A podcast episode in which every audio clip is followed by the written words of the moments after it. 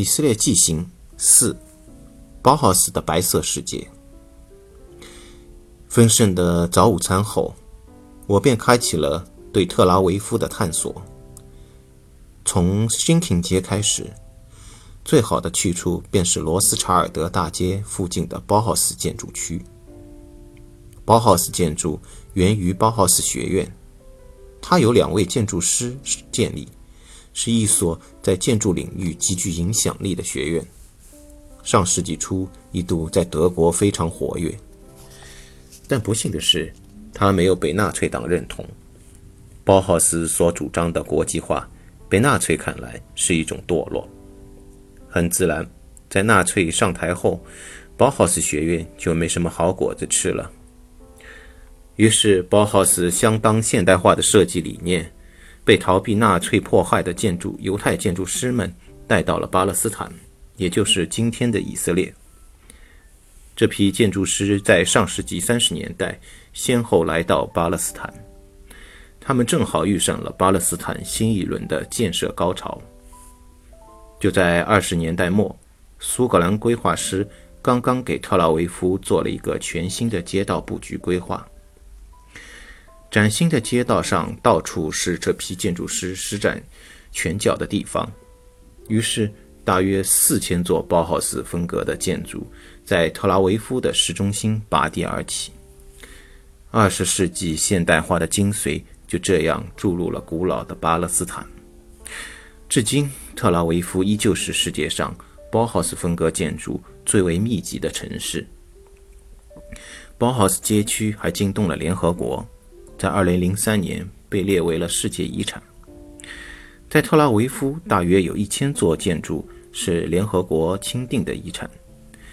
因为包豪斯建筑大部分外立面都是白色的，所以人们亲切地称呼遗产为“白城”。要进入特拉维夫的白城，最惬意的方式就是像我一样，在午后浓烈的阳光下走进罗斯查尔德大街。在这条充满咖啡吧和绿荫的大街中段。先后与 Mazer 和 Nahami 两条小路相交，这两条路构成的狭长的街区，便是包豪斯最为集中的街区。午后，我从 Sinking 街走向 Mazer 街。Mazer 一带街道更安静，属于纯住宅区，餐厅、商店都很少。这里的街道也变得更狭小。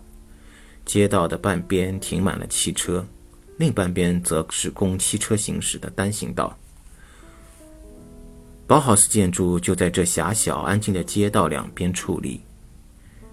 包豪斯最明显的特征是大大的圆弧形的阳台和楼梯井细长的木窗。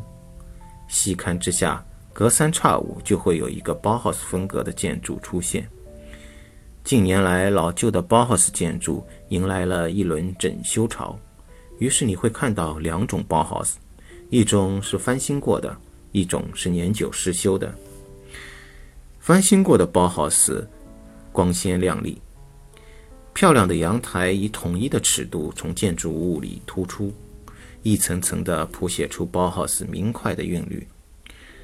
包豪斯总是给人干净利落的印象。简洁的弧线、横平竖直的框架、细长的百叶窗，几乎没有不实用的装饰。只有阳台上露出头的鲜花和外墙上垂下的以色列国旗，丰富了丰富着它们的颜色和样式。未经修葺的建筑则显得老态龙钟，亚麻色的外墙上看上去随时都要掉下石灰来。有的外立面还有白色涂料零星的补上几块，就好像是在外墙上打了补丁。另一些典型的白色包豪斯则免不了蜕皮，白墙上斑驳的露出了些许黄斑。还没来得及翻修的包豪斯外表憔悴，这也难怪，毕竟这些房子都上了岁数，算起来也都有七八十岁了。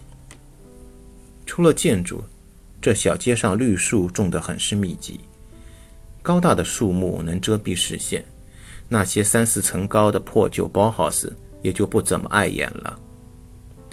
只有行到街口开阔处，衰败的外立面才会摆上桌面。我喜欢这安静的街，不只是因为行道树，还因为在白色、奶白、黄色的建筑之间，一丛又一丛鲜花绿植在外立面恣意生长着，有的夸张地覆盖着整个建筑外立面。这些旺盛的植物、浓烈热情的风格，和包豪斯简约肃穆形成了鲜明的对比。鲜明的对比，还有破旧包豪斯建筑底下色彩浓烈、意象先锋的涂鸦。现代以色列年轻人用他们最喜欢的创意手法改变着老旧包豪斯的外表。我甚至觉得这是两代犹太艺术家的隔空交流。也有人说是先锋的街头艺术挑战过时的呆板建筑。但在上世纪三十年代。包豪斯又何尝不是当时建筑艺术中的先锋呢？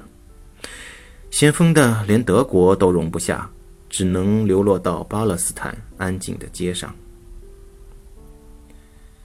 包豪斯之旅的终点应该设在纳哈米街和 Betzalel Yafa 街等几条街道构成的一个多岔路口一带。这里包豪斯建筑极为集中，而且都已经修葺一新，个个都神采奕奕。别处街道上的包豪斯多为民居，而这里的包豪斯规格更大，看上去是某些机构单位使用的。这些大包豪斯在简洁的线条结构中引入了更多的建筑样式，带有更强烈的装饰感。在这里。我看到了希腊式的宏伟立柱、罗马式的拱轩、南欧式的阳台以及城堡式弧形内阳台。一座座建筑外立面不断变换各种装饰和式样。建筑前一束束紫花更是把这一社区点缀得生趣盎然。在这里漫步或驻足，举目便能看到令人赞叹的美妙建筑风景。你需要做的。只是慢慢走，慢慢看，总会有你喜欢的样子。